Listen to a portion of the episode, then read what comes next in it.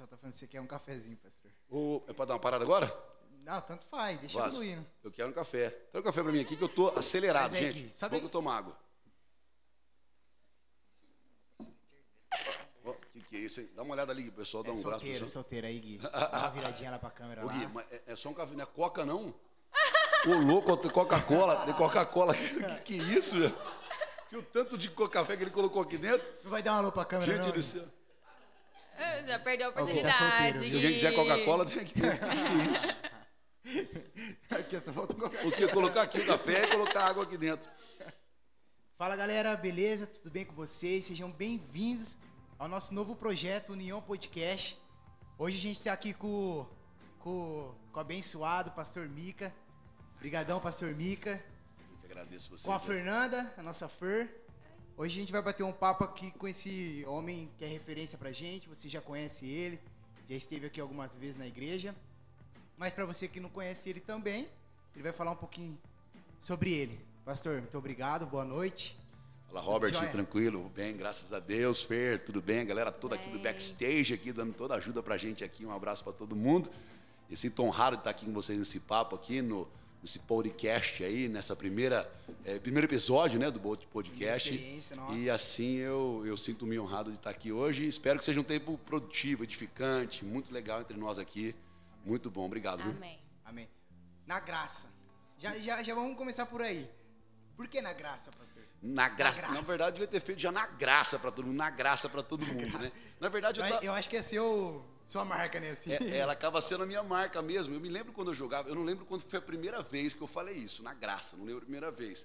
Mas eu lembro quando é, eu jogava futebol ainda, eu entrava no vestiário, no pessoal, e comecei a falar tudo na graça, tudo na graça. Daqui a pouco começou a se criar na graça, na graça, na graça. Eu chegava no vestiário, o pessoal que nem cristão era, chegava, e aí, na graça, na graça. E aí eu falei, essa é uma. No futebol a gente fala que é uma bola quicando sem goleiro, né? Então fica fácil fazer o gol. Então eu falei, deve ser uma, uma isca para pegar o pessoal. Daí o pessoal falava, o que, que é na graça? Eu falei, a graça é um favor de Deus merecido, que Ele te amou. Eu usava a graça, essa, essa, essa minha fala para poder alcançar o povo.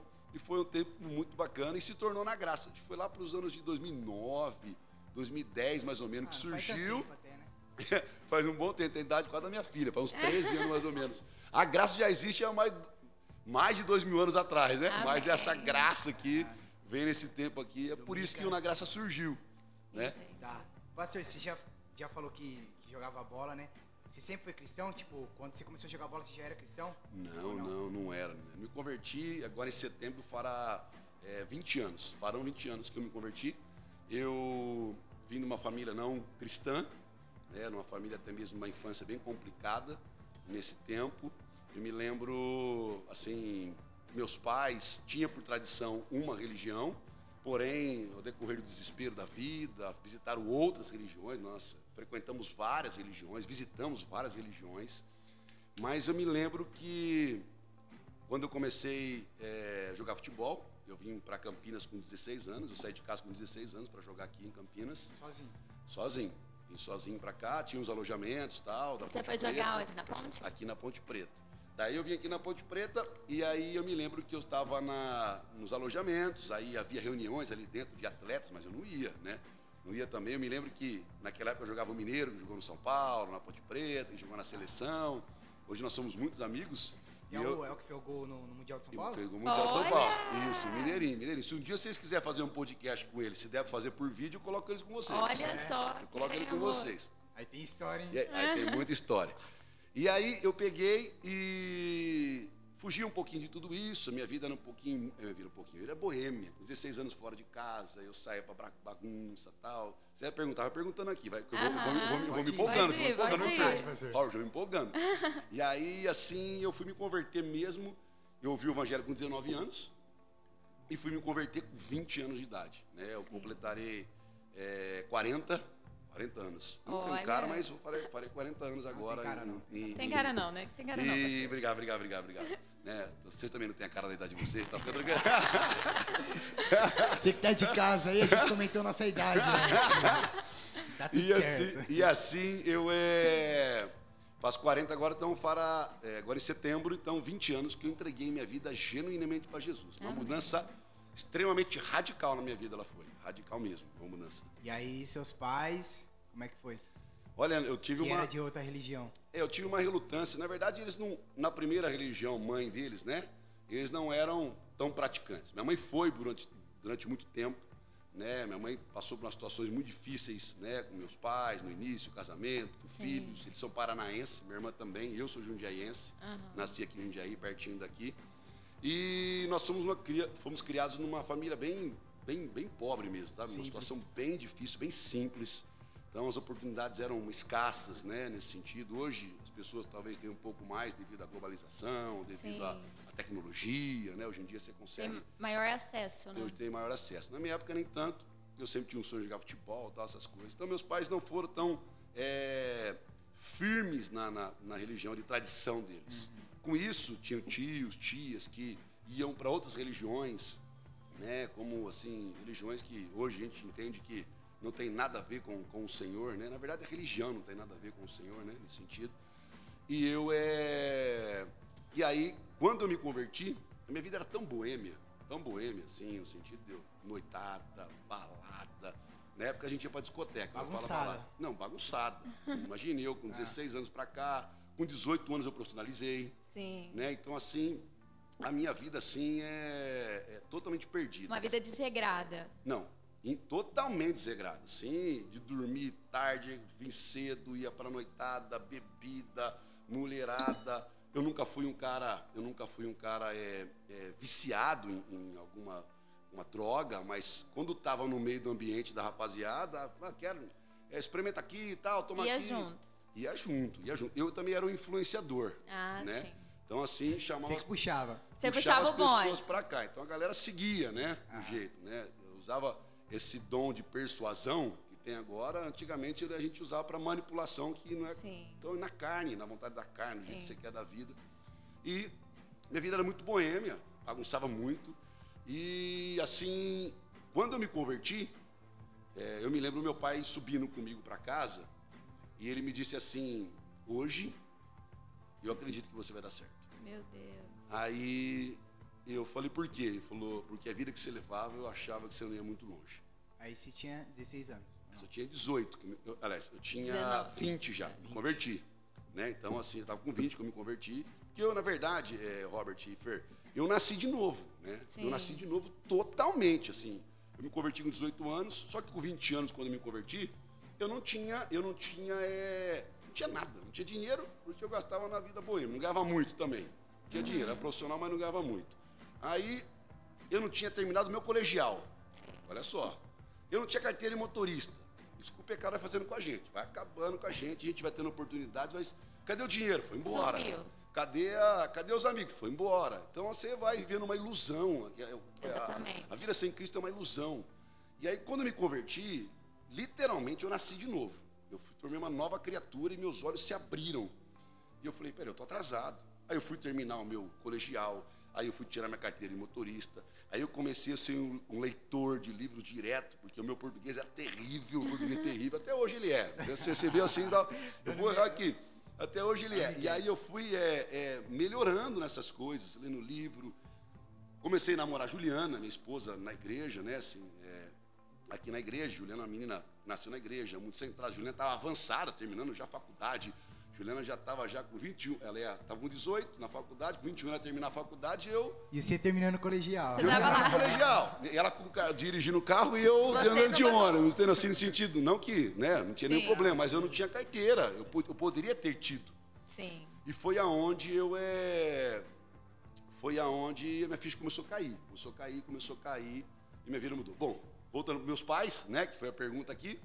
Os meus pais, assim, aceitaram de imediato, mas depois, quando eu fui batizar, por exemplo, ninguém compareceu. Não, você já foi batizado. Você já foi batizado, não que precisa batizar de novo. Tal. Eu falei, mãe, mas não é assim, tal, não. Não vai. é, resumindo, meu batismo, ninguém estava lá. Ninguém estava lá e ainda foi um dos motivos que eu chorei bastante né, no dia que ninguém estava lá. Tanto é quando, depois de alguns anos ainda, quando eu recebi minha primeira licença de ministro local, foi feito uma, um culto especial para aquilo, foi em 2009, ainda era atleta, mas também já auxiliava o pastor da época de jovens, o Alex, naquele momento, e meus pais não foram também. Então, para eles não era, não era tão importante aquilo. Mas hoje, por sinal, me ligam pedindo oração, quando eu vou lá Amém. pede para orar, aí fala da palavra, problemas, situações, eu que tenho lá para estar resolvendo. Então, as coisas mudam, né? Cara, e, e eu acho que é muito, assim, é, o que você vive na sua infância, você traz muito pra vida adulta e aí você começa a converter. Por exemplo, é, você falou que era uma pessoa persuasiva.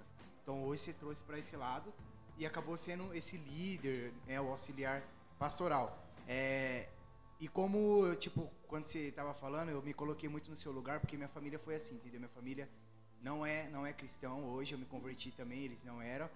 E. Só que aí eu, eu olhei e falei assim pra minha namorada: eu vou ser o pai que eu não tive. Entendeu? Exatamente. Então meu, meu pai meu pai separou da minha mãe quando eu tinha seis anos e de lá pra cá eu vi ele umas duas, três vezes. Eu acho que com você, você já tem filho hoje? Eu tenho uma filha de 13 e um filho de 11. Eu acredito que você deve ser um pai maravilhoso. Porque você, você começa a olhar pra trás do seu passado e falar, eu preciso ser o que eu não tive. Sim, exatamente isso. Assim, e de um ponto interessante que é bom colocar aqui, pegando esse gancho que você colocou, é, é o lado da. Meu pai, por exemplo, eu, eu fui criando umas barreiras com ele dentro do meu coração. Por mais que meu pai tentava dar tudo que ele é, podia dar para mim naquele momento, ele foi bastante ausente na minha infância. Nós tivemos. Faltava infância- amor, assim, faltava carinho, isso. aquela presença de pai, né? Exatamente, né? A presença de pai. E foi aonde, eh, quando eu me converti, de fato, eu não me lembro de ter falado com meu pai antes da minha conversão que eu amava. Eu não me lembro, eu não me lembro. Para minha mãe, inúmeras vezes. Quando eu me converti, eu me lembro que eu peguei o telefone de onde eu estava jogando, e eu liguei para ele e falei, pai, eu tô te ligando por o seguinte, para dizer que eu te amo, que Jesus te ama também. Amém. Do outro lado, ele, ele gaguejava, não sabia o que falar. Não, eu, eu também, eu também te nem amo. esperava. Tal, não esperava. Uma ligação ainda. Quando eu cheguei em casa, quando nós nos encontramos, depois de uns dias, porque eu já morava fora, cheguei depois de uns dias para cumprimentar ele, eu abracei ele, dei um beijo nele e falei, eu te amo. Começou a chorar completamente, pedir perdão de tudo que ele fez naquele momento comigo, eu abracei, eu falei, eu te amo. Não tem nada no meu coração, mas não sei o que, eu te amo. Abracei ele, né? A gente conversava antes. Foi, viu, né? foi algo de Deus. É, exatamente, Porque- porque o amor Derramou sobre mim. É, Exato. Derramou sobre mim. Porque a Bíblia fala que nós seremos reconhecidos como discípulos se nós amarmos uns aos outros. Sim, Esse é o, essa é a caminhada do cristão, amarmos uns aos outros. Onde começa? Dentro de casa. exatamente. Começa eu amando os de casa, aí eu vou amando de fora, aí eu vou expressando aquilo que acontece, eu vou usar uma, uma analogia que acontece em Jerusalém, eu vou levando para a Judéia, eu vou levando para. Samaria, eu vou levando para os confins da terra, esse amor, né, através de, daquilo que Deus fez na minha vida. Então, para mim, meu pai, essa barreira foi quebrada no meu coração, eu não entendia que tinha, mas tinha, que a gente conversava, dava risada, algumas coisas tal, e depois, isso. Hoje, é normal, é normal falar pro meu pai, te amo, é, minha mãe te amo. É, nós temos ainda uma, uma tradição antiga de eu peço bênção para o meu pai, bênção para minha mãe. Né? Eu vou lá, minha irmã também, dou um suporte. Tem uma irmã mais velha, que é casada, tem, tem um sobrinho menorzinho. Então, assim, é, é, hoje nós vivemos em harmonia. Que né? bom. Apesar de alguns deles não estar no Senhor ainda, mas eu tenho orado muito. Amém. Mas é, nossa, nossa, nossa, nosso relacionamento não há barreiras nenhuma, porque eles enxergam o amor de Cristo na vida deles. Amém. Como é que é o relacionamento com suas filhas também? Não, meu filho, tem uma filha de 13, a Júlia, ele é menino. muito bom, uma menina, né? Meu relacionamento muito bom, a gente conversa, está na fase da adolescência agora. e é uma fase que precisa de pessoas mais Sim. perto, né? Então eu preciso De uma assistência, né? Isso, Fernanda. Ainda mais você que é mulher, já né, deve entender assim. Aí eu, às vezes, saio com ela, só eu e ela, para conversar. Com certeza. Eu também sou uma pessoa que chego para ela, entrego uma flor, compro uma flor, entrego para ela flor. Ela ama livros. Minha filha já leu, acho que mais de 150 livros com 13 Olha. anos, assim.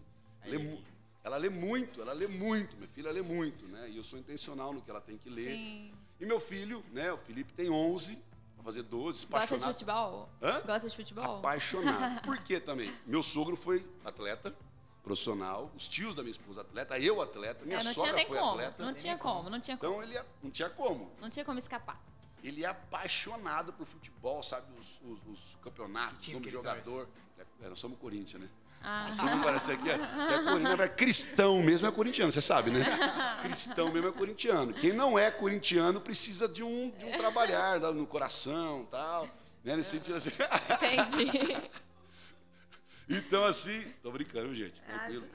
Na verdade, né? Ele falou pra ser Santista, ser de Santos porque eu sou Santos. Então tá aqui. Você é essa-? Não, sou não, sou corintiano. Tá doido. Nenhum São Paulino na família? Não tem nenhum São Paulino, nenhuma Não, pessoa tem- com bom não, gosto, não, tem, cara. Tem São Paulino do lado da, da minha esposa, porque o tio dela jogou no São Paulo, né? da minha Ah, esposa. Ele sim. jogou no São Paulo na época de 80, 90 e tal, jogou ali no São Paulo. Então, tem um também que torce pro São Paulo pela influência da família ali. Mas tá acabando, né? Tá Ah. acabando. Tá acabando um pouquinho, a gente tá vendo aí São Paulo não tá ganhando mais nada, a gente tá orando para ver o que Olha, acontece. não, não, É? não, não. Alfinetando aí. Tá alfinetando. Ali, tem um flamenguista ali, sentido. ali tá feliz da vida. Ali tá feliz da É, vida, ele é tá, tá Flamengo. pleno, tá pleno. É, bola pra frente. Então, voltando assim, meu filho é apaixonado, minha filha também, nosso relacionamento é muito bom. Eu estou com eles, assim, eles têm, eles têm um privilégio que eu não tive, de crescer no lar cristão, minha esposa teve. Só para pegar um gancho aí. Esse ano, a família da minha esposa é, completou 50 anos na Igreja Nazarena. Nossa. 50. Meus filhos, é, meus filhos são a quarta geração através dela. Lá da Central também. Lá na Central. Desde quando o pastor, antes do pastor Iar chegar, ele já A era família da já tava igreja. lá. Já Gente. estava lá. E quando o pastor Iar chega, 120 membros na igreja ainda e tal, tava ali ajudando. Depois a gente entra nesse assunto, mas eu achei que o Aguiar tinha sido o primeiro. Não, do Depois a quê? gente entra. Não, não a, foi. A assumir lá. Não, não foi não, o primeiro, beleza, não. depois a gente entra, senão vai, vai bagunçar. Vambora. É, e você é ligadão ao futebol, né, pastor? Eu sou apaixonado por Você é futebol. ligadão, você vê aqui já na, primeiro, na primeira pregação dele aqui, ele já veio boleiragem. eu acho que você veio coletinho, não lembro. Com um coletinho, tipo essa camisa aqui, coletinho. coletinho, toda- sapatinho branco na boleiragem. E aí tinha um, um vizinho lá, o Matheus, o Pisca. Ele é goleiro também, é, tá tentando ser profissional e tudo mais até hoje.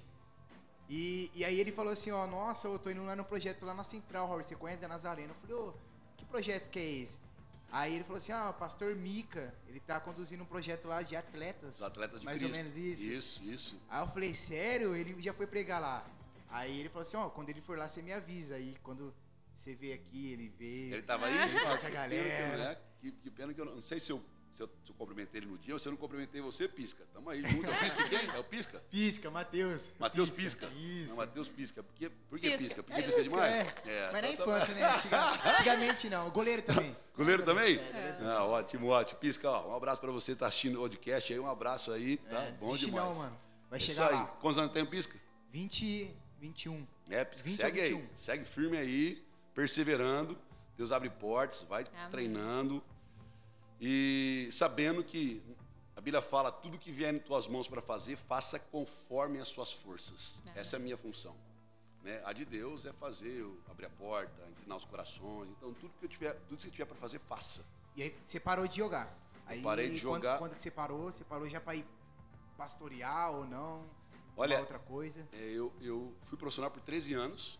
Eu profissionalizei com 18 anos. Comecei com 16 aqui na Ponte Preta. Mas antes disso, eu fiz vários testes. Reprovei Ah, alguns testes. Várias peneiras. É, peneira. Nossa, eu era um menino sonhador. Eu era um sonhador. Era um José da vida, um sonhador.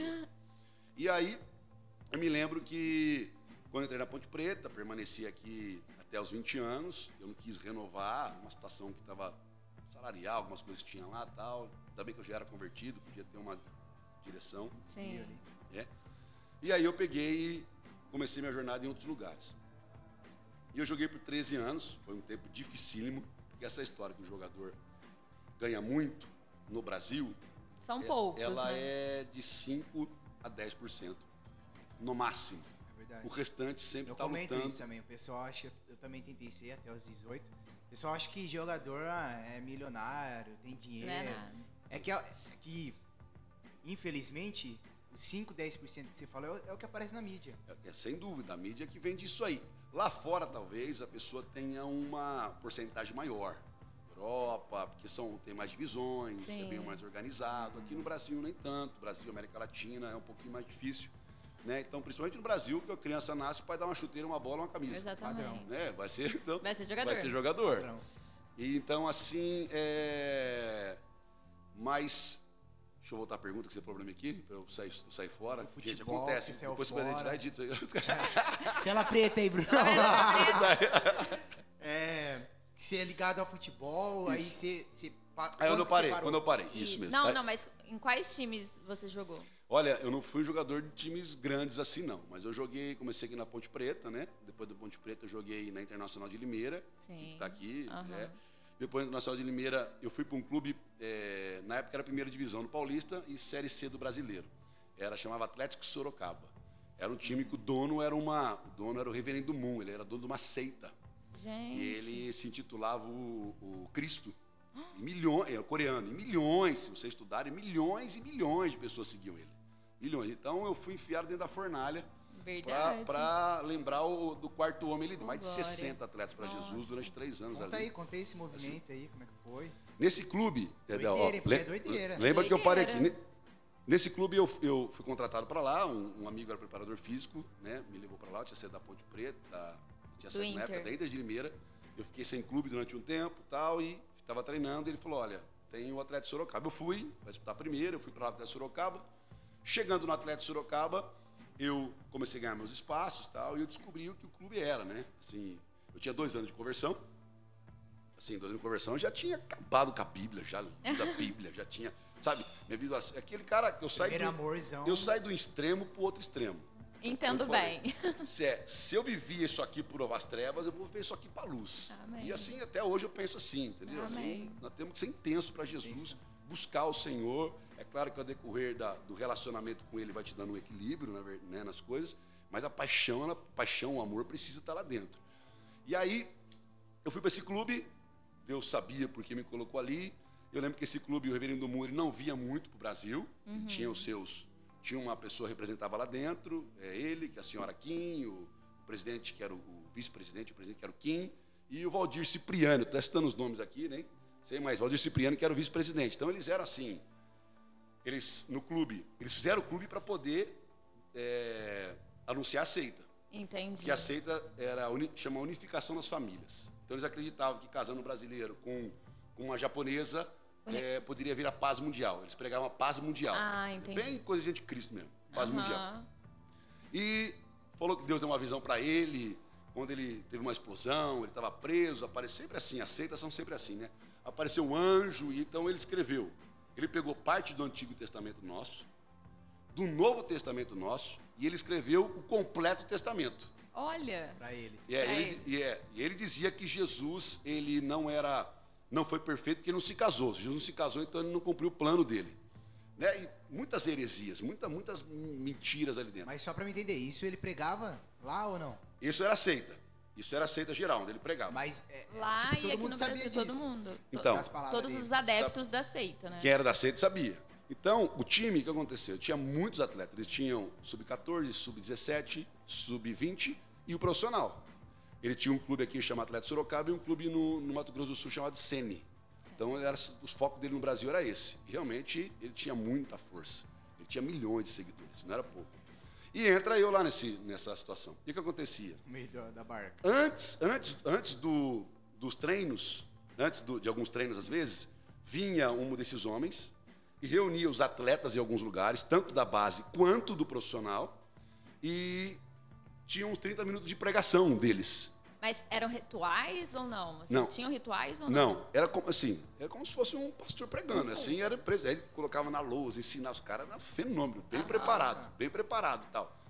E eu me lembro que começou já a me encher um negócio dentro de mim, eu falei, Jesus, como é que eu estou ficando incomodado com tudo isso. Aí eu lembro uma situação que o cara pregando assim, daí o negócio subiu, eu falei, eu preciso levantar, eu preciso levantar, eu preciso dizer alguma coisa. E eu me lembro quando eu estava para falar alguma coisa, o Espírito Santo me disse assim, ele já ouviu a minha mensagem, por muitas vezes. Agora olha ao redor, eu olhei todos os atletas assim ao redor, assim, ele falou, eu te coloquei aqui para alcançar eles, eles. Exatamente. E eu fiquei quieto na hora. E na hora, eu lembro que o cara perguntou assim, uma situação assim de, de Adão e Eva no início e tal. Daí ele falou, perguntou pro rapaz, lembra até o nome do, do jogador, ele falou assim, Webster, o que, que você tem para me dizer sobre isso? Daí o Webster disse assim, olha, eu não tenho muito para te dizer, mas eu acho que o Fábio tem algo para te dizer aqui. Olha! E eu tava ali Chamou na chincha. Da hora que ele olhou para mim, ele sabia quem eu era. Daí ele falou, mas eu não estou perguntando para ele, estou perguntando para você.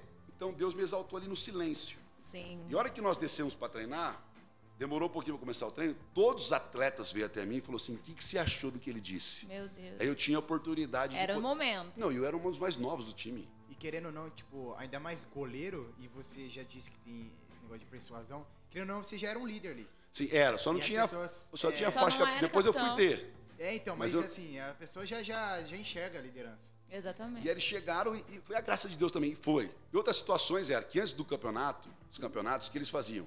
Eles é, faziam um ritual, era um ritual. Eles vinham coreano, eles ficavam três dias jejuando, olha pra você ver, três dias jejuando descalço dentro do local onde ia ser reunião. Meu Deus. E aí, quando era reunião, em coreano eles oravam, daí o pessoal lá, tudo para para agradar, falava o amém. E eu falei, amém não, assim seja, não sei nem o que que tá falando, eu falo assim, seja nada. Exatamente.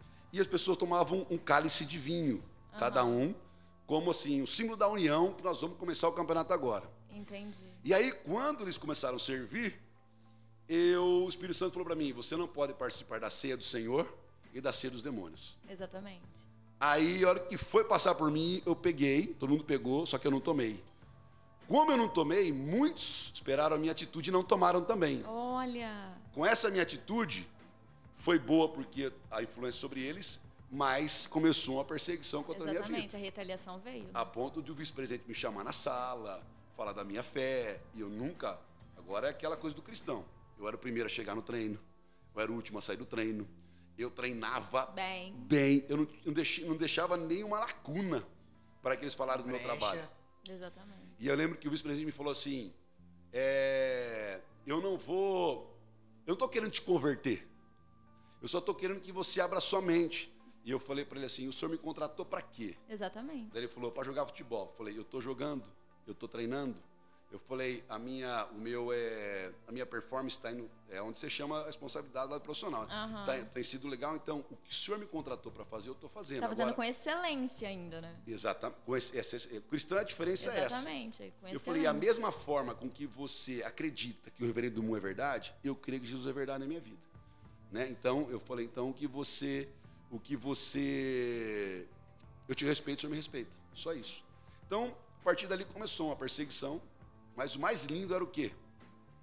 Que toda quarta-feira, eh, os atletas de 14 a 20 anos, eu tinha 40 dentro de um quarto. Nossa, Eu tinha uma reunião de atletas lá onde eu pregava, fazia Oh. louvor tal. que legal.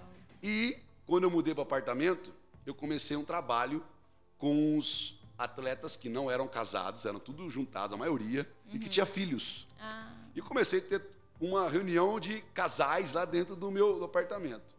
E com isso foram vários atletas batizados, foram mais de 60 atletas alcançados. amém. Alguns frutos que nós vimos, alguns são pastores hoje, né? outros estão exercendo ministérios no Brasil e fora do Brasil, mas é, e você vê o que Deus faz através dessa da, do mover dele quando ele te coloca em algum lugar. Bom, Exatamente. contei essa parte para você. E aí, como você saiu do futebol, Isso, agora eu vou voltar lá. Olha o parte onde a gente foi aqui, ó. Tanta coisa que eu gosto de falar. É, tá vai maravilhoso. embora. Essa, essa, primeira, essa primeira parte aqui foi, foi. O primeiro episódio aqui foi um cara que conversa bastante, né? Aí você vai ter uma ideia se foi muito, se foi pouco. E a, joguei em outros clubes, como você me disse, depois fui Sampaio Correia, depois eu joguei é, na, no Bragantino, onde eu fui campeão brasileiro da Série C, fui semifinalista do Campeonato Paulista. Aí depois nós fomos, eu fui para para Minas Gerais, depois eu fui para o Sul, depois fui para Cabo Frio e fechei num clube pequeno de Minas chamado Tom Bense. Não sei se vocês já ouviram falar, Tom Tom onde acabou. Nesses últimos anos eu já estava brigando dentro do meu coração. Para, não para, já estava no seminário, já estava fazendo algumas matérias de seminário. Eu tinha. A minha briga era entre os 28 e 29. Nossa, novo, né? É, eu já estava aqui dentro. Eu parei com 31. Mas eu já tinha feito algumas viagens missionárias, já tinha feito viagem missionária para a Já- já Ásia, para a África, já tinha ido aqui para a América Latina, já tinha visto coisas assim, já tinha ido em lugares onde teve catástrofe, como ciclone em Mianmar, um país comunista, tinha ido para o Japão, é, depois do terremoto, dar um suporte para eles ali, Vietnã, Laos, é, é, Tailândia, Indonésia, já tinha ido para esses lugares fazer o trabalho. Então meu coração já Já estava tava queimando. aquecido e eu, eu não queria saber o tempo. Só que quando eu estava sem clube, que eu fiquei um tempo sem clube, sem contrato, eu falei, Deus não chama desocupado. Eu não tenho nada para deixar para trás. Eu não tenho nada para renunciar. Porque todos os homens que Deus chamou na Bíblia deixaram alguma coisa para segui-lo. Sim.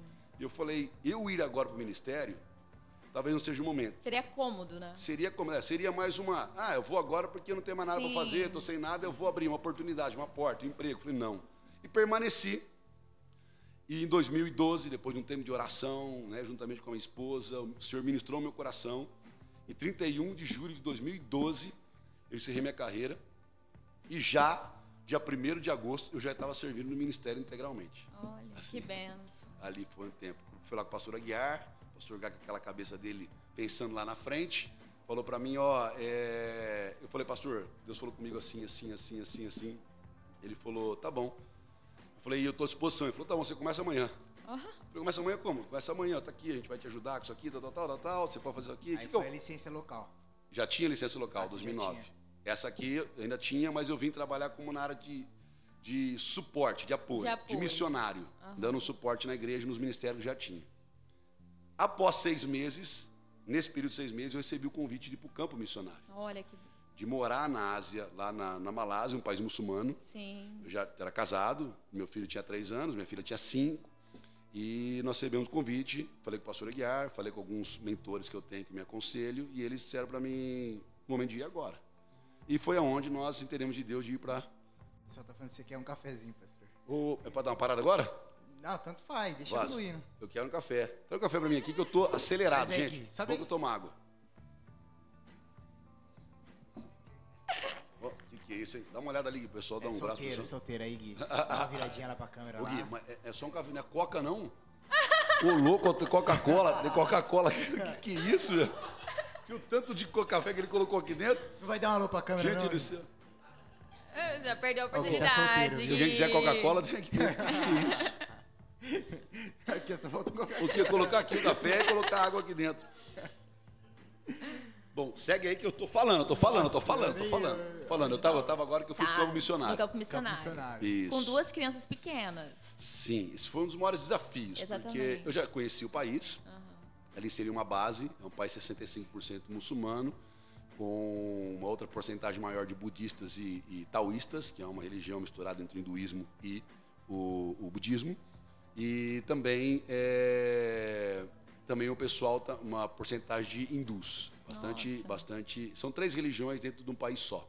E os cristãos, juntando católico e protestante, lá são, eram 9% na época. Pouco. Era bem pouco. Sim.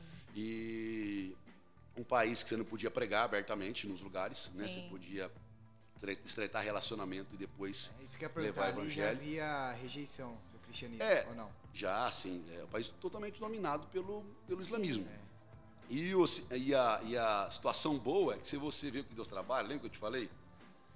Eu joguei num clube Exatamente. onde Deus me trabalhou nesse sentido, para depois me mandar para outro lugar fora. Sim. Deus sempre trabalha a gente antes, sem a gente entender, para depois abrir portas em outros lugares. Deus está lá na manhã. Ele Galera, tá na pega aí, manhã, galera. Exatamente. Deus está lá na manhã, então por isso que é importante você respeitar o Os processo processos, de Deus na sua vida. exatamente. Tem que respeitar o né? processo. Ainda mais nessa geração imediatista, a gente sabe, Deus tem três respostas.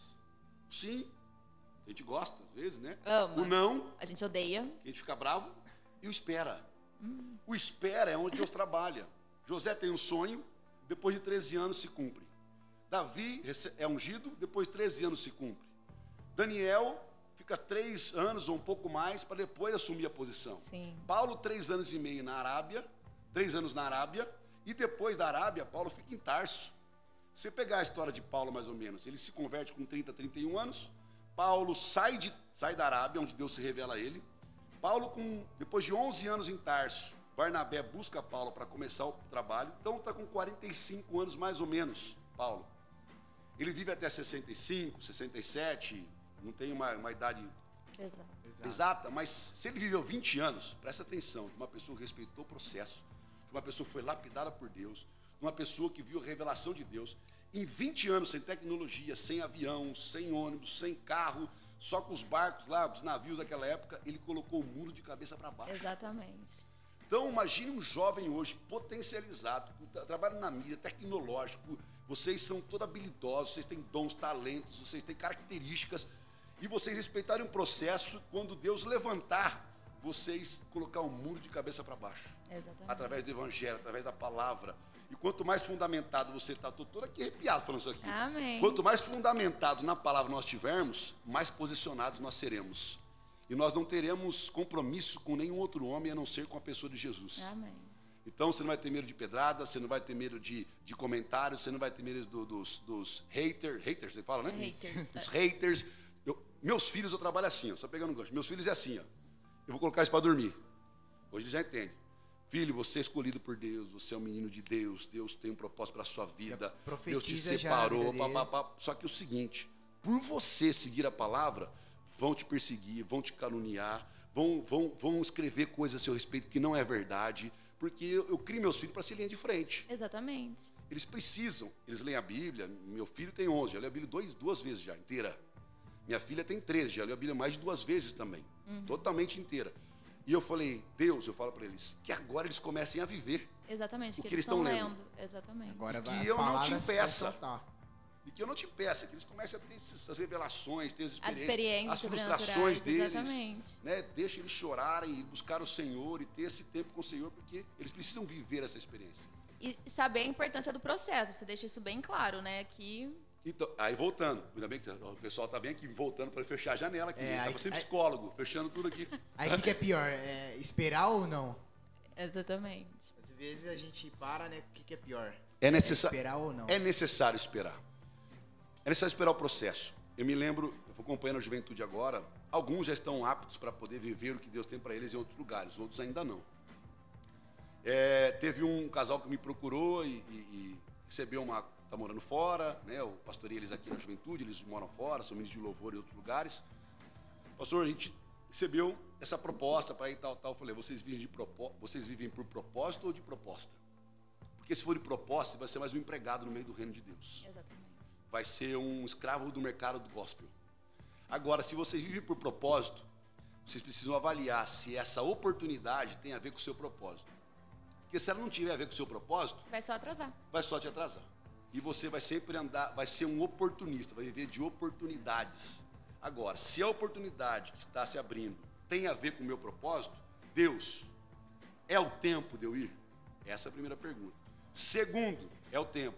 Agora está com o meu propósito? Então eu vou entrar. O senhor vai comigo? Vou comigo, vou contigo. Então, é nesse ponto. Agora, se não tem a ver com o meu propósito, pode ir. Pode estar dar um milhão, dois milhões para você. Não, não tem a ver com o propósito da minha vida. Não adianta. Hoje parece bom, mas amanhã não será. Então, e nós vivemos de propósito. Deus tem um propósito para a gente. Para que nós chegamos a esse propósito, Ele trabalha com processo. E processo É doloroso. dolorido. Processo, às vezes, você é lançado, você é vendido pelos seus irmãos, como José foi. José. Você é preso injustamente, como acusado de estupro, numa, como foi com José, numa prisão. Você é esquecido na prisão por alguém, ser abandonado. Né? Ou você é, é- é- é rejeitado pelos seus irmãos, como Davi, Pela própria família foi, pela própria família e tantos outros. Então o processo é esse. O processo ele é doloroso. Mas os frutos que ele produz, ele traz muita alegria. Ele, ele- ele- ele- é como se estivesse caindo, você debaixo de uma cachoeira e você chacoalhando, respingando em todo mundo, e todo mundo sendo ali é, tocado ou de uma forma influenciado por aquilo que você viveu no secreto. Porque você vê a pessoa hoje, é, Deus usando ela, abrindo portas na área que ela está atuando, não só dentro ministerialmente na igreja, mas no ministério que ele exerce no- no- nas esferas do, do- do- do trabalho. Sim. Aí você, você acha que foi do dia para a noite. Não, foi um processo. E quanto mais você respeita o processo, mais firmado você está. Eu fiz um retrospecto da minha vida esses dias atrás. Estou fazendo 40 anos. E eu entrei nos e-mails antigos que a gente fez das viagens missionárias, quando eu estive na África, fui cinco países da África lá tal. Eu tive lá naqueles momentos, a gente participou de muitas coisas que vem na cabeça, assim, apaixonante. E eu falei, se eu pudesse passar para essa juventude tudo, é, alguns pontos daquilo que eu vivenciei. Eu tenho até anotado, se eu esqueci a obra aqui. A primeira foi, não tente forçar portas, porque você não precisa disso. Deus abrirá as portas no seu tempo. Então você não tente forçar portas. Ele que abre a porta, ele que fecha a porta. No seu tempo ele abre.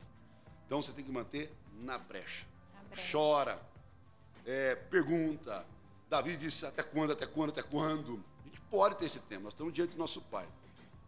A, a segunda coisa foi essa, respeite os processos de lapidação de Deus na sua vida. Porque uma menina falou para mim esse tempo atrás, uns anos atrás, se eu não ser essa pessoa, pastor, se eu não for assim, então não estou sendo eu. Eu falei, mas Deus não quer que você seja você. Exatamente. Deus quer que você seja o que Ele te chamou para ser. Não é o seu caráter, é o caráter dele, porque nossa natureza é ruim.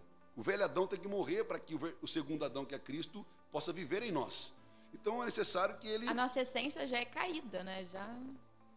Exatamente, nossa essência é caída e nós somos inclinados para nós mesmos. Tanto é que nós sempre tá estamos voltando o evangelho para nós mesmos. Nós somos mais importantes. E algumas pessoas se matam porque se amam demais, no sentido Sim. eu por eu e pronto.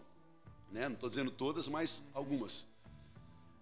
E a terceira coisa né, que eu coloquei lá foi: não importa é, a presença de quem, você, de quem você está, o que importa é a presença que você carrega. Qualquer circunstância, na presença de quem? Na presença de qualquer pessoa. Por que eu escrevi isso?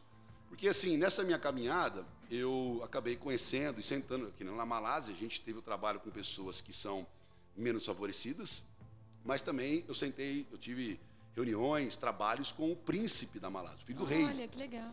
Lá, na, lá em Burundi, nós tivemos, o presidente levou a gente para poder jantar com ele no local, como se fosse o nosso planalto aqui. Uhum. Depois, os atletas a gente conhece, jogou Copa do Mundo, jogou no Chelsea, jogou no Bayern, a gente viaja junto com essas pessoas. E também é, eu tive com o primeiro, a, a, a primeiro-ministra da, da, do Quênia na época, nós tivemos com o governador do, do, do, da Indonésia, nós tivemos com, agora, dois anos atrás, com a prefeita da cidade de Melbourne, que é uma das cidades, uma das cidades maravilhosas do Brasil para viver, mas isso não mexeu com a nossa essência. Exatamente. Porque o que mais importa é a presença de Deus. A gente era a mesma pessoa com essas autoridades e as mesmas com aquelas pessoas menos favorecidas, porque os olhos do Senhor estão em todos eles. O Senhor ama todos eles, o Senhor quer alcançar todos eles. E então, não importa diante da presença de quem você está nesse mundo. Sim. O mais importante é a presença que você carrega. Ela mantém a sua essência em qualquer circunstância da sua vida. Não, não é porque eu conheço Ciclano, Beltrano, eu conheço Deus. Exatamente. Ele me conhece. Não vai deslumbrar, né? Ah, conheço um jogador, conheço um baixador. Exato, é, exa, é isso mesmo. Assim, aconteceu uma coisa aí? Acabou a batera? Ó, ó. depois faz um. Tela preta, tela preta, tela preta. Tela preta aí. Oi. Uhum. Voltou? É, ele deu uma... Voltou, voltou. Isso aí. Aí que benção. Então, assim, é, ele mantém a nossa essência. Já sabe, assim, a nossa essência. É, e por último, eu disse assim, eu, eu escrevi, ah, uma coisa muito interessante é quando eu falei para a gente não forçar as portas, né, e respeitar o processo, é lembrar que Saul quis colocar a armadura dele em Sim. Davi. Era a armadura do rei, mas não servia para Davi. Exatamente.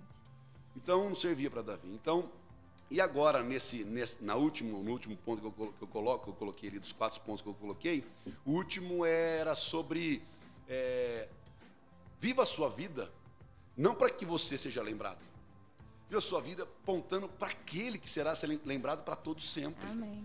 Diante do nome de qual todo joelho se dobrará, toda língua confessará que Jesus Cristo é o Senhor. Mesmo que eles esqueçam o nosso nome, eles vão lembrar do nome de Jesus. E um ponto, uma, uma passagem que eu tenho é isso, é Êxodo capítulo 1, versículo 8. Quando a Bíblia fala que assumiu um novo rei, Faraó, o trono, esqueceu e não se lembrava de quem era José. Sim. Como uma pessoa não vai lembrar de quem era José? Porque um dia vão esquecer da gente. Algumas pessoas vão escrever alguma coisa, vai marcar as vidas, isso é muito importante. Mas o Deus de José permaneceu na história. O Deus de José é o Senhor Supremo da história. Eu vivo a minha vida para apontar para Ele. Ele tem que ser conhecido. Ele tem que ser reconhecido. Né? Então, assim, isso é maravilhoso. Eu me lembro, eu, agora você estava, deu o cortezinho aqui da tela preta que vai acontecer daqui a pouco ali. Uhum. A gente assim. então, eu, é, eu me lembro que eu estava numa sala com um indiano com o chinês, com o malasiano, com o inglês, com o australiano, com os brasileiros. Nós estávamos mais ou menos em sete, oito é, nações é, dentro de uma sala, em 20 pessoas mais ou menos, ali naquele local. Eu me lembro que os, começamos a tocar o louvor, começamos a orar, e Deus tomou conta daquele ambiente. Foi uma coisa maravilhosa, a gente tocado, ministrado, chorando muito naquela sala, Deus usando as pessoas nos seus dons. E o Senhor abriu, e, o Senhor falou: abre os olhos. Eu abri os olhos. Quando eu abri os olhos, eu olhei aquelas pessoas sendo usadas e quem elas eram, e o Senhor perguntou para mim assim: é, quem são essas pessoas, meu filho? E eu fiquei calado no momento porque eu não tinha as respostas. O Senhor falou assim, literalmente comigo assim: é, eles não estão nos jornais, eles não estão nas redes sociais, eles não estão com os holofotes, eles não estão em evidência. Mas uma coisa eu te falo, eles me conhecem Amém. e eu os conheço. É isso que importa. Eu falei, e esses- essas pessoas, elas não, realmente não estão, mas elas fazem um trabalho tão relevante, tão relevante, que eu falei assim, é isso que importa, é te conhecer. Porque não adianta expulsei em teu nome, é, curei em teu nome, profetizei em teu nome, ele vai falar, Senhor, Senhor, eu falo, apartai-vos, eu não te conheço, eu quero te conhecer, quero que você me conheça. Então, eu, são, são experiências que marcam a minha vida. E esses quatro pontos que eu, que eu deixaria assim para as pessoas, assim, não arromba portas, você não precisa arrombar portas, Deus abre no seu tempo. Respeite esse processo de lapidação na sua vida. A outra é, não importa diante de quem você esteja nessa terra, o mais importante é estar diante de Deus e carregar a presença dele, que vai manter a sua essência em qualquer circunstância. Seja você sentado numa posição de destaque ou seja não, sabe? A presença de Deus que você carrega faz a diferença. E por último, viva a sua vida apontando para Ele, mostrando quem é Ele, para que as pessoas encontrem você e digam assim: olha, eu não sei o nome daquela menina, eu não sei o nome daquele menino, eu não sei o nome daquele pastor, mas eu vi Jesus neles. Amém. É isso. Eu vi Jesus nele. Quando ele olhou para É mim, o mais importante. eu vi Jesus assim, sabe? Assim, é a coisa mais linda, assim. Você, você, quando alguém fala assim, você, você parece tanto com Jesus. Exatamente. É o melhor elogio, né? O missionário foi morar na. Ó, tô empolgado, falei para vocês, tô, Não, eu vou empolgando. Pastor, fica à vontade. O missionário ele foi morar num local e a, a- a organização missionária que enviou, ele ficou três anos lá e não aprendeu muita língua. Aprendeu algumas. Ele estava com dificuldade de aprender a língua e estava com algumas. Só com algumas palavrinhas que você aprende no, e vai usando. Só que esse, Pastor, rapidão, você, é, você fala outra língua? Você fala inglês? Você se comunicava lá Assim, como? eu tento falar inglês, eu, eu falava inglês, mas só que o meu inglês é aquele. Né, assim, aquele inglês, né? Eu não sou um, um troglodita, assim, porque, porque eu não é um poliglota, troglodita. Teve um jogador perguntaram para ele assim um dia: é, Você jogou aonde? Ele falou: Eu joguei na Itália, eu joguei na Espanha, eu joguei também é, na Inglaterra. Ele falou: Então você fala várias, várias línguas? Ele falou: Você é um troglodita. Ele falou: Ele queria falar poliglota. Ele era um troglodita. Eu não sou um troglodita, mas assim eu falo, eu falo, é, me comunico em inglês, né? participo de reuniões tal, mas gramaticamente não é correto, como português também não é correto. Então, assim, então eu me comunico em inglês. né? Eu, eu- eu- digo que sou fluente porque eu converso e também você Entende. entende. Eu participo de reuniões tranquilamente. Mas a gramática ali, É, eu- não sou perfeito no negócios, então, mas eu falo, falo, o- comunico em inglês. Entendi. E o missionário lá? E o missionário lá, pô, agora Ó, você você tá bem, você tá conectado aqui. E o missionário foi morar lá e não conseguiu pegar a língua. E porque ele não pegou a língua, a, a missão aqui achou que o trabalho dele estava sendo infrutífero. Só que ele fazia lá, ele servia as pessoas, ele era sempre sorridente, ele brincava com as palavras que ele aprendeu, ele lavava as coisas, ele, ele servia o pessoal. Da servia, maneira dele. Da maneira dele servia. A, a missão trouxe ele de volta, depois de um tempo enviou uma outra pessoa mais qualificada nos olhos dele para poder estar lá. Essa pessoa, depois de alguns meses, começou a comunicar-se melhor na língua. E começou a apresentar Jesus. Falou, vocês conhecem Jesus? Aí aquelas pessoas disseram assim, não, a gente não conhece Jesus. Nunca ouviram falar? Nunca ouvimos falar. Daí ele começou a contar quem era Jesus. Daí eles disseram, ah, então Jesus esteve com a gente aqui três Olha, anos. meu Deus. É isso. Se esse Jesus era assim, então ele estava aqui com a gente três anos. Então, para você ver que a ati- Atitude, vale mais que o palavras, gesto, tudo. a- a- a- o testemunho, Exatamente. sabe? Então, assim, é claro É lindo, né? que Deus trabalha nessas coisas. Então, o que mais importante é as pessoas conhecerem Jesus. É, mas é uma juventude apaixonada, é ver uma, os adolescentes apaixonados, é eles sendo resgatados do. Como eu fui, eu falo isso com essa paixão porque eu sei de onde eu vim. E eu falo, ninguém é, é- é descartável para Deus, ninguém. Sim. Ninguém é descartável para Deus. Então, assim, e tem frutos que a gente não vê agora. Deus nunca vai mostrar todos os frutos para a gente, senão a gente vai se ensoberbecer, vai achar que a gente Tem fez tudo. alguma coisa. Mas alguns frutos eles vão mostrando no meio do caminho para poder te dar um combustível. Fala, vale a pena, eu estou contigo, a missão está aqui. Sabe, aquele Gatorade que o cara joga na corrida, que você tá, Aham. tomou o Um Gatorade, pouquinho. continua de novo. Aquela você aguinha fala, na beira do campo. Exato, você aquela aguinha na beira do campo, que Uhum. você toma e, e reabastece de novo, sabe? E você fala, vamos seguir, vamos em frente, porque há momentos que você quer desistir. Com nós temos nossos certeza. conflitos internos, Sim. nós temos nossas crises, nós temos nossas. é, nós temos o inferno contra a gente, nós temos nossas emoções, né? Mas é, em Cristo a gente consegue ser plano. A palavra certa é constância. Exatamente. Se eu pudesse dizer Constante. para a juventude hoje, seja constante. Verdade. Seja constante. Seja constante. Não, não permita com que. Não vive pelas circunstâncias. É, exatamente. Não, não, não age pelas suas emoções e sentimentos. Mesmo se você não estiver ouvindo Deus, acredite na palavra. Acredite na palavra. Às vezes você aí de casa peca e pensa em parar. Seja constante. Const- Sabe? Jesus, Jesus, ele, ele nos ensina a ser constante. Exatamente. Então, você, quem você é, é muito mais importante do que o que você faz. Exatamente. Então não desista aí, você que porventura está desanimado. Tenho certeza, a gente tem certeza que, que você é muito mais importante do que o seu pecado. Amém. É balela o pecado. É importante ser santo, mas a sua vida vale mais para Jesus. Sem dúvida. E Deus vai derramando a graça na nossa vida. E a graça ela não, dá, não nos dá é, liberdade para pecar. Ela dá poder para não pecar. Exatamente. Isso é onde, onde abundou o pecado. O que é abundar? Abundar é muita coisa. Abundar já transbordou esse copo aqui. É o copo de café. Já, é, é o copo de café que, que- que o Gui colocou para mim aqui. Quase transbordou o copo de café aqui. É, é assim. Então, já abundância. Agora, superabundância. É uma coisa assim. É uma cachoeira em cima Fenomenal. de você, para todos os lados, dizendo assim: olha, o pecado tentou te prender, tentou te escravizar, mas quando eu te resgatei, não teve jeito. Não teve jeito. O meu, a minha graça é maior. Sabe, o meu maior, chega um ponto que você fala assim: eu não peco porque eu não posso, eu não peco porque eu não quero. Quero, não quero. Eu amo Exatamente. Deus, eu sou apaixonado, eu fui alcançado por Ele. Eu não quero viver essa vida. E Deus enfatiza isso, né? É, não, é, te dou uma vida, vírgula, mas vida em abundância. Em Exatamente. abundância. É- É, é muito, é muito. É uma coisa assim fenomenal mesmo. né? É, é- é isso mesmo, é, é- é maravilhoso. Assim, é algo. É só vivendo. Um dia um treinador falou para mim assim: um monte de atletas lá, parou um tempo do, do intervalo, foi tomar uma água. Eu, 2007, 2008, mais ou menos. E aí ele falou assim para mim: é, esse negócio de presença de Deus. Eu já fui igreja evangélica tal, eles eram muito inteligentes, eles eram evangélica tal.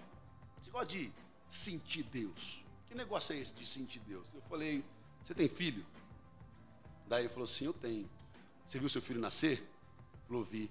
Consegue me explicar o seu sentimento quando você viu ele nascer? Ele falou, é inexplicável. Eu falei, então você nunca vai sentir o que eu sinto se você não viveu o que eu vivo. Exatamente.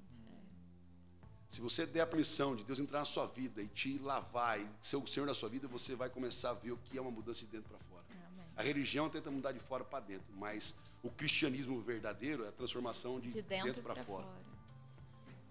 Pastor, e quais são os de- desafios assim na vida ministerial, assim, como pastor de jovem, de, de jovens numa igreja muito grande, como que é lidar? Além de falar, além de se comunicar com todo mundo. É, assim, uma comunicação muito boa. Não, mas imagina.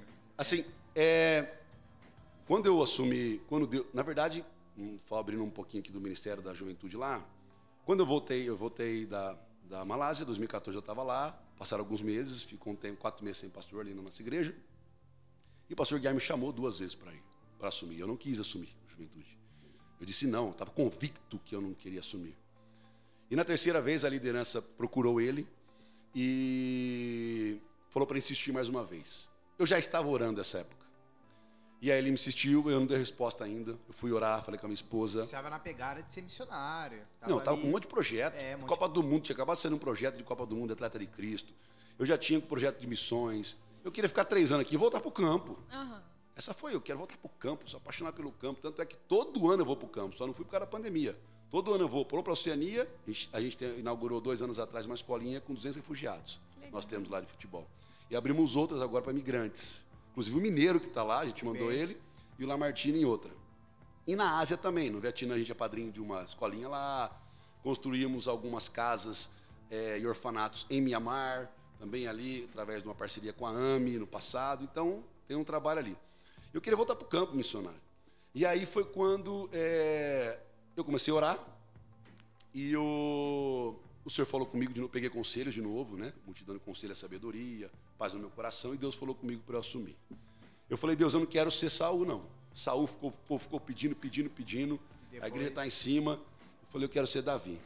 Eu me lembro que eu me retirei para a Serra Negra. Eu tenho alguns hábitos, às vezes, de sair, de retirar, ficar dois, três dias fora. É, Bíblia, papel e caneta. E jejum.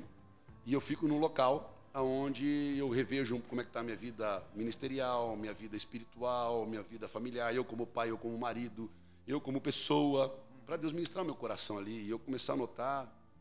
E aí eu estava num tempo como esse. E aí o senhor, eu estava no, no acampamento Serra Negra. Pensa, não tem ninguém ali. E eu olhei para a janela assim, eu comecei a lembrar de quando eu me converti em 2001.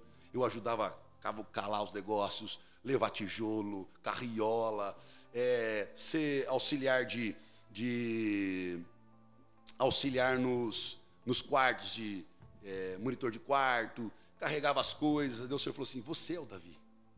Você passou por todo o processo. Eu estou te colocando aí. E quando Deus me colocou ali, eu falei: Eu estou com medo. Por mais toda essa bagagem, eu falei: Eu estou com medo. Porque essa juventude ela é muito mais inteligente que eu.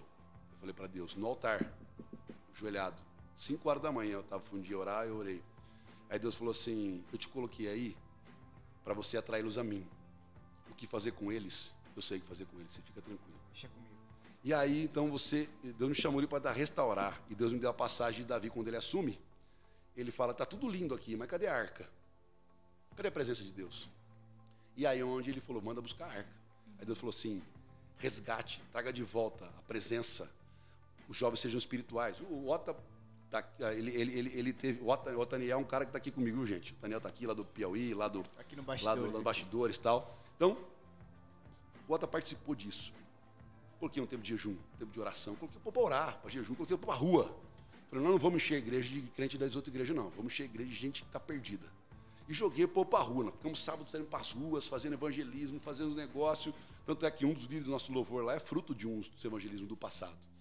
E aí tal, e fomos alcançando gente para Jesus, né? E aí acabei assumindo e eu fiz um propósito. Eu falei, Deus me confiou esse povo. Comecei a receber convite de pregar ali, pregar cá. Eu falei, eu não vou sair de sábado eu não vou sair. De domingo, pastor Aguiar, que você me liberar, eu vou sair. Mas de sábado não, eu vou ficar com eles, eu quero conhecer eles, eu quero atender eles, eu quero pelo menos abraçar eles. E eu comecei a ficar. E o fato de eu ficar, as pessoas não não iam lá para me ouvir no sentido. Estou entendo um pouquinho me ouvir. Porque tem muita gente que comunica melhor do que eu, até hoje. Mas pelo fato deles me conhecerem na intimidade, eles me conhecerem embaixo, de eu estar perto deles, fazia com que a minha vida, é, a, a história fazia com que eles davam referência. credibilidade.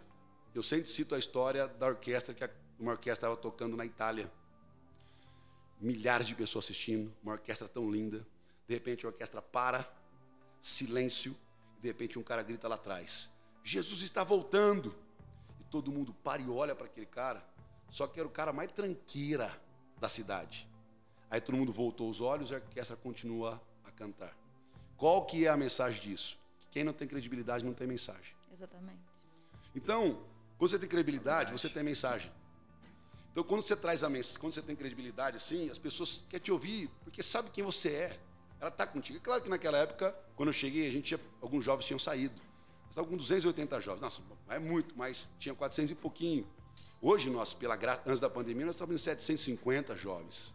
Sendo que muitos, fora os adolescentes que foram, as coisas foram crescendo gradualmente. Deus falou para mim, step by step, né, no sentido, não falou inglês, mas uhum. eu estou colocando aqui, né, step, dono da língua, mas não falou assim. Então, primeiro ano foi organizando as áreas. Segundo ano, espiritualmente, coloquei todo mundo para orar, jejuar, não vamos chamar ninguém de fora, não vamos dar, valorizar as pessoas aqui de dentro. Tem muita gente boa de louvor, tem muita gente boa de mídia. Cadê o pessoal? Vamos organizar. Terceiro ano é o ano que a gente vai começar agora a sair para evangelizar. A gente colocou até o nome do terceiro ano, acho que era de eco, de poder ecoar né, as coisas. E aí Deus começou a trazer as pessoas, começou a trazer as pessoas, começou a trazer as pessoas. Não, gente alcançada para Jesus apaixonada. E veio, não, começou a vir gente. E quanto assim, o Ernesto, por exemplo, foi abrir a igreja da cidade universitária, uma extensão. E 20 jovens nossos, ele conversou comigo se poderia ajudá-lo. Foi 20. Porque a gente tem que pensar no reino de Deus. Claro. Os jovens não são meus, eles são do Senhor. Expansão. Eu tenho que cuidar deles, né, obviamente. Aí, Robert e, e Fer. Fer? Fer. Aí, Fer, bom, aqui, tá vendo? Não? Robert e Fer. Aí, quando é. Aí vinha mais gente. Começava a vir mais gente. Eu falei, gente do céu, tá vindo gente, vem. E as pessoas comprometidas, apaixonadas para Jesus, firmando. E muitos começaram a ir para fora do país, trabalhar, é, intercâmbio, é, porta de emprego, foram no campo missionário, casaram-se. E, e Deus trazendo mais, Deus trazendo mais. Eu falei, gente, que assim, E Deus foi trazendo que ele prometeu lá atrás. Foi trazer. É árduo? É. É cansativo? É. Me perguntaram, Você teve vontade de desistir de alguma vez? Eu falei, mas 50, não foi pouco, não, 50. Vontade de desistir, mas 50 vezes, assim, como humano, porque é uma pressão gigante. É, além de ter esposa, ter filhos, você tem que dar atenção, preparar a mensagem. E eu não tenho só o trabalho com a, a, os jovens, eu tenho com a igreja. Exatamente. Eu tenho os atletas de Cristo lá fora e eu tenho o GKPN. Então, você vê umas. São várias é, GKPN, Frente. é, frentes. Então. É, embaixo de guarda-chuva. É, hã? Embaixo de um guarda-chuva só, que era Eu achei que embaixo do guarda-chuva tava cuspindo muito aqui. Eu falei, debaixo do guarda-chuva, eu falei, o que tá acontecendo aqui que ele tá. Ah, o Mica, o guarda-chuva e um monte de. o Mica é o guarda-chuva e embaixo tem várias frentes. E assim, eu nunca pensei em. em, em, em, em tudo que acontecer. Deus foi fazendo. Por isso que eu falei, a presença dele se encarrega de tudo. O segredo está no secreto. Amém. É você colocar a cara no pó e falar, Deus, eu não consigo a suficiência vem do Senhor, Senhor. Por mais. E um dia numa conversa, pessoal, qual que é a, o segredo do ministério sólido e crescente? O pessoal perguntou para mim. Eu falei, primeiro é a graça de Deus. Sem a graça de Deus não tem não jeito. Tem Segundo, a esposa que eu casei. Porque a minha esposa é, é a mulher sábia que edifica a minha casa. Ela segura o rojão comigo, ela é meu freio, ela é pacífica, né? uma mulher extraordinária. Eu falei, terceiro é a equipe que eu trabalho. Porque o pessoal, se você cuida, discipula, eles fazem. Tem gente que. Eu, aprendi coisa de tecnologia, coisa de música, coisa de, de, de projeto, de mexer com coisa, tudo com eles. Sim. Eu não tinha problema em falar assim, cara, me fala que um dia eu estava tendo uma conversa com o pessoal, né? Tava dois líderes conversando, eles, não, porque é expertise, não sei do que, não sei do que, eles conversando, eu peguei o celular, como quem não quer nada, só aqui, né? Aí eu procurei que é expertise, né? Eu estou fazendo ah. conversa. Falei, agora que eu sei o que é expertise, vamos, conversar aqui. Agora vamos. Eu não tenho problema de, de ser quem eu sou, de dizer, me perguntar. Porque assim, eu aprendo com eles. Eu aprendi muita coisa com eles. E o quarto é a liderança da igreja que investiu, que cuida, que dá apoio, que me dá todas as condições para poder servir a juventude, os jovens e o ministério que Deus me confiou. Então, é uma responsabilidade grande, mas vale muito a pena. Amém. Não vale muito a pena servir jovens. É claro que tem pessoas ingratas no caminho, tem alguns que são imaturos, tem outros que estão, mas não estão, mas nossa função é amá-los, pregar, semear a palavra, atendê-los. Se for pessoas malignas, maligno não. Maligno, ah, Paulo sim. disse, Alexandre Mineu, eu entreguei para Satanás. Ó, tchau. Eu até falei esses dias, essa história que a igreja, a igreja só inclui, ela não é verdade. Ela também já excluiu. Sim. Ela excluiu Alexandre, Emineu, Demas, excluiu porque os caras eram malignos. E Paulo também, o, o, o menino que estava saindo com a madrasta na Bíblia, Paulo, ó, deu linha nele. Está contaminando a igreja. Vocês estão se dizendo que é espiritual, mas o cara está aí contaminando, vocês não estão fazendo nada. Então, é, a gente ama, mas a gente corrige, a gente se posiciona, a gente, é, a gente cuida do rebanho que Deus confiou para a gente. Ele não é nosso, ele é de, é de Deus. Deus. O ministério não é nosso, ele é de Deus. Eu vou passar, vocês vão passar. Mas é olhar para trás e dizer: marquei uma geração. Amém. Davi lhe disse: servi minha geração. Amém. Marquei minha geração. As pessoas falam assim: eu fui marcado por Cristo porque. fui marcado por Cristo através da Fer. Eu fui marcado por Cristo através do Robert. Eu fui marcado por Cristo através de você, a pessoa pode dizer. Eles me marcaram. Uma palavra, um abraço, um sorriso. Tem um jovem que se converteu porque eu dei um beijo no rosto dele.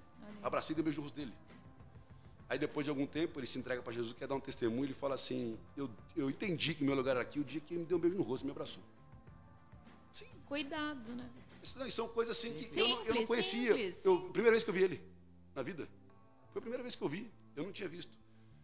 Então, quem convence é o Espírito Santo. Sim. Quem faz a obra é o Espírito Santo. Eu só preciso não atrapalhar. Precisa ter discernimento, sabedoria. É, e eu não posso atrapalhar o que ele quer fazer. Sim. Flui e a palavra está ali para a gente possa andar segundo ela nos ensinou. Como pode um jovem manter-se puro nos dias de hoje, observando a palavra de Deus? Pastor, já, já caminhando assim para o final, né? Só eu falei. Não, Misericórdia. É, você falou um pouco de, de, tecnologia e tudo mais. O que você acha de hoje aí da igreja? É um pouco mais tecnológica, por exemplo. A gente está tá iniciando esse projeto justamente com foco nisso. De digitalizar um pouco é, o cristianismo falando grossamente. Por exemplo, o evangelismo. A gente é do Ministério de Evangelismo. A gente quer trazer é, uma palavra de Deus para passar aqui na tela do celular. Porque é onde as pessoas estão. Tem que chegar lá. Tem que chegar neles. Esse é o caminho. minha, 22 anos falando. O que você acha dessa nova igreja, se é que podemos dizer assim? Há Às vezes atrapalha, às vezes não, isso é bom. 30 anos atrás, mais 30 anos atrás, a igreja lutava com uma outra barreira, que era o esporte. O esporte ele não podia ser jogado. As pessoas não jogavam. Meu sogro mudou para a igreja do Nazareno, por exemplo, porque na igreja onde ele estava não podia jogar futebol. Se eles não viessem para a igreja do Nazareno, não teria o Silas na seleção, não teria o Paulo no Benfica e no Porto, não teria meu sogro no Flamengo, eles não exerceriam o ministério deles nos lugares onde eles foram. E os atletas de Cristo também teve muita influência pelo próprio Silas. Então, naquela época, uma barreira foi quebrada que era o esporte. E Deus foi quebrando e dizendo que era uma ferramenta fantástica. Hoje, a gente enfrenta que é a tecnologia. Ah, não deve você colocar a sua, a sua cara na frente, você não deve falar na. Porque é claro que tem gente despreparada falando que não deve para falar. Mas se a gente não usar a tecnologia Ao nosso favor. é, ao nosso favor, a favor do reino de Deus, de uma forma é, direcionada pelo Espírito Santo. Não porque todo mundo está fazendo, direcionada pelo Espírito Santo, é, out- outras pessoas vão falar. Exatamente. Você vai pegar um Felipe Neto falando um monte de coisa para um monte de criança.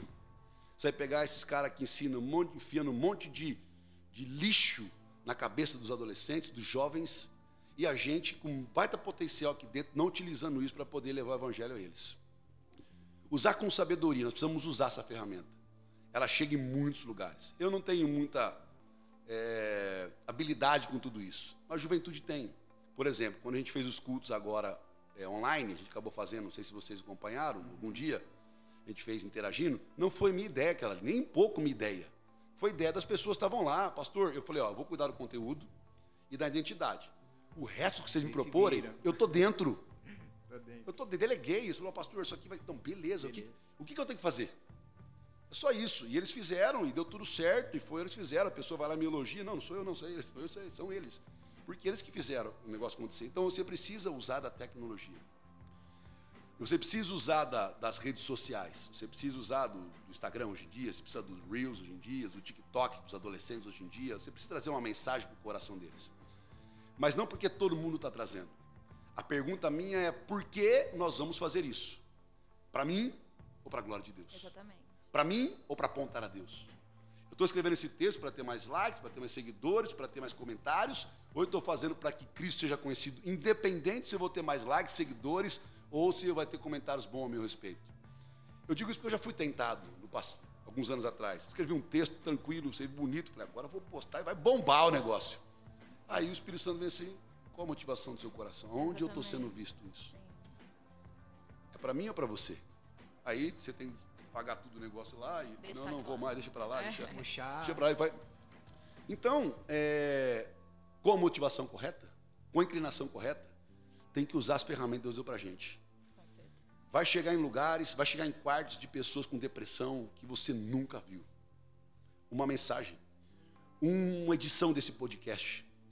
Para alguém que está pensando em largar o ministério, ele ouve que você precisa respeitar o processo, ele fala, cara, vou, eu, vou, eu vou caminhar. É os Gatorades que eu te falei na, na, na corrida. É, é- é- é- é o empurrão que a pessoa vem e segura na sua mão. É o Arão que segura a mão de Moisés. E o Ur que segura na mão de Moisés. Fala, vamos vencer essa guerra. Então, é os 300 que estão com o Gideão, que falam, me- com menos, mas nós vamos seguir adiante. Então, nós precisamos usar essas ferramentas. Se, você estudar, se a gente estudar a Bíblia a fundo, todas as armas do passado que eles tinham para usar para vencer as guerras, eles usavam. E nós temos essa ferramenta. E a nossa luta não é contra a carne e o sangue, é contra o principado e potestades. Uma coisa bem ungida, com bom conteúdo, como diz o Scott faz, o Douglas faz ali, como outros fazem, ela alcança o coração. Não, ah, mas eu não vou ter abrangência. O Douglas está fazendo isso há anos, antes da pandemia. Então ele tem né, uma. Mas a gente tem essa ferramenta. Vocês sabem a necessidade da sua juventude. Vocês sabem que Deus trabalhou em vocês para compartilhar. Às vezes é um testemunho, às vezes é uma palavra, às vezes é um, é um gesto. E a glória, quando você. Mas não esquecendo, esse é o perigo, de não digitalizar tudo e esquecer que nós, Da Deus, nos- igreja local, né, no caso. Deus e que Deus nos fez com sentidos. Sim. Cinco sentidos. Eu tenho visão, eu tenho audição, eu tenho olfato, eu tenho palavra, eu tenho tato para ser usado assim. De olhar para você, de ouvir você, de abraçar você, de declarar palavras sobre você. Isso aqui é importante. A igreja voltará a se reunir. Não sei como será, mas voltará a se reunir. Mas essa ferramenta, ela tem que chegar. Porque eu acho que foi os pastores mais sentiu, né? Sim, demais. Nossa, a gente é, conversando esse dia com o pastor Marquinhos, né? Tio do pastor Mica. Inclusive ele estava aí antes do, de, de iniciar. E dava pra ver, tipo, nitidamente a dor deles de não. É muito ruim eles estarem aqui só ter uma câmera, uma lente ali. E a igreja, o abraço, o calor, fica onde? Aí os pastores, eu acho que os pastores é o que mais sente, né? Não, demais. Obviamente que todos. Ainda mais falta. quem exerce o pastoreio. É uma coisa importante para lembrar para vocês. cuidar de ovelha. Porque é bom para jovens que estão querendo se preparar. Deus não quer CEO, Deus não quer gerente, Deus não quer managers. Quem quer isso são empresas multinacionais. Deus quer pessoas que amam pessoas, pessoas que cuidam de pessoas, pessoas que ministram para pessoas. Então, assim, você não pode ter alguém na sua liderança simplesmente, na liderança no sentido de cuidar de pessoas, somente porque ela tem uma habilidade tal e outra. Ela tem que, um chamado pastoral, ela tem que estar eh, se importando com pessoas. Seja que você vai ajudar ela um dia hoje, nunca mais na vida. Venha para outro testemunho para a glória de Deus. Ah, o pessoal do GAN foi fazer um foi fazer um evangelismo que estavam fazendo na época de pandemia, levando comida para o pessoal que estava esperando nos hospitais, para as pessoas em linha de frente. Contando E o Carlos lá, né? Isso, Antônio, pegada. E aí saíram. E a, Gla a Gladys, muito querida essa menina, ela me mandou um áudio, viu um áudio grande dela. Eu falei, nossa, como é que ela tem meu telefone e tal? Mandou. E ela falou, aqui é a Gladys, a Ju Martins passou seu telefone, eu só queria testemunhar algo para sua edificação, do pessoal da, da, da, Da- da Gladys e tal. Ela mandou um áudio dizendo, pastor, Mica, coisa que você nem lembra. Você faz porque Deus colocou em você. Falou assim, a gente estava levando a comida pro pessoal e tal, e nós levamos para um rapaz. E esse rapaz disse de onde que igreja nós éramos. Ela falou assim, nós somos da igreja do Nazareno do Nova Europa. Vocês conhecem a igreja central? Ela falou assim, é, conheço. Ele falou assim, você conhece o pastor Mica? Ele falou assim, conheço tal. Então, eu era morador de, rua há oito anos atrás. Eu fui na igreja Nazareno Central, ele me abriu a porta, me deu banho, é, cuidou de mim. E hoje eu não sou mais um morador de rua. Me fala para ele que meu nome era Anderson. E eu lembrei, O senhor também deu pau? foi? Só na graça. Vamos lá. Não, pensa, vamos seguindo, seguindo. Galera, antes da gente finalizar, antes da Fer finalizar com o Pastor Mica, é, vou citar algum- alguns parceiros que, que, que está apoiando nosso projeto, tá? Então dá uma força, dá uma moral. Aí na descrição desse vídeo do YouTube ou do Spotify vai ter o endereço, o telefone deles para entrar em contato. Uma clínica Sorridentes, fica na Avenida Rui Rodrigues, clínica odontológica com excelência no serviço e um preço especial para você que está ouvindo. Chega lá, fala que ouviu o podcast lá com o Pastor Mica, vai ser top. Fala com a Lidiane. Rove Rota é o novo conceito de manutenção de moto, onde temos qualidade, seriedade e honestidade. Então, quebrou a moto? Encosta lá, Rove Rota, fica na Vila União, próxima à Avenida Carlos Lacerda. Yasmin Bolos, Vila União também é aquele bolinho na, na faixa não, né? pastor? Na faixa demais. É aquele bolinho daquele jeito. É, tem um desconto, tem um desconto, mas não é na um faixa. descontinho. Um cupom, um cupom. Chora lá, um cupomzinho. Na faixa não é não. E pra fechar, obviamente, né? O nosso Brunão, BH Fotos, com produção de audiovisual e fotografia. Ele que tá cuidando e liderando essa parte de mídia. Todo mundo sabe o coração bondoso que ele tem. Vai lá, Fer. Pastor, eu quero fazer um bate-bola. A gente pra- Jesus, o bate-bola. É, Rapidão, Eu era goleiro, viu? É, bate-bola, né, vamos lá. Vamos lá. um sonho. Sonho. Ah, Jesus amado. Nossa, vai ter que cortar essa daí também. Volta de novo, vamos lá. Prevenido é outro. Vamos lá. Pastor, vamos fazer um bate-bola agora, tá bom? Deus, Vou que jogar bom, que legal, tal. E aí o senhor responde. Um sonho. Vidas, muitos jovens alcançados para Jesus. Muitos jovens alcançados para Jesus. Amém. Versículo preferido. Aquele que marca a sua vida, assim, primeiro versículo que vem na sua mente. Quer comais, quer bebais, quer façais qualquer outra coisa, faça para a glória de Deus. Amém. Personagem da Bíblia que se identifica. Nossa, essa é uma responsabilidade, né? Você colocar alguém na Bíblia ali. Mas assim, não pelo fato de comparação, mas eu gosto do apóstolo Paulo. Te inspira. Me inspira. É, exatamente. Melhor Tirando jo- Jesus, né? Jesus É, não tá. né? Jesus- Jesus é Jesus, né? Melhor jogador da história de futebol.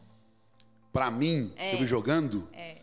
é, muitos falam que é o Pelé, né? Eu não vi jogando Pelé, mas que eu vi jogando Ronaldo Fenômeno. Ronaldo Fenômeno. Top. Ronaldo Fenômeno. Onde o pastor Mica se vê daqui cinco anos? Nossa! No centro da vontade de Deus. Amém! Top! e agora, para finalizar, um conselho para quem está assistindo. Cristão Bom. ou não cristão?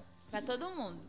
Primeiro, para não cristão, se você está vivendo momentos difíceis na sua vida, só existe uma saída para o seu coração, para suas emoções, para o seu psicológico, para a sua alma. A saída é Jesus Cristo. Eu digo isso porque eu vivi isso muito e muito eh, no meu coração.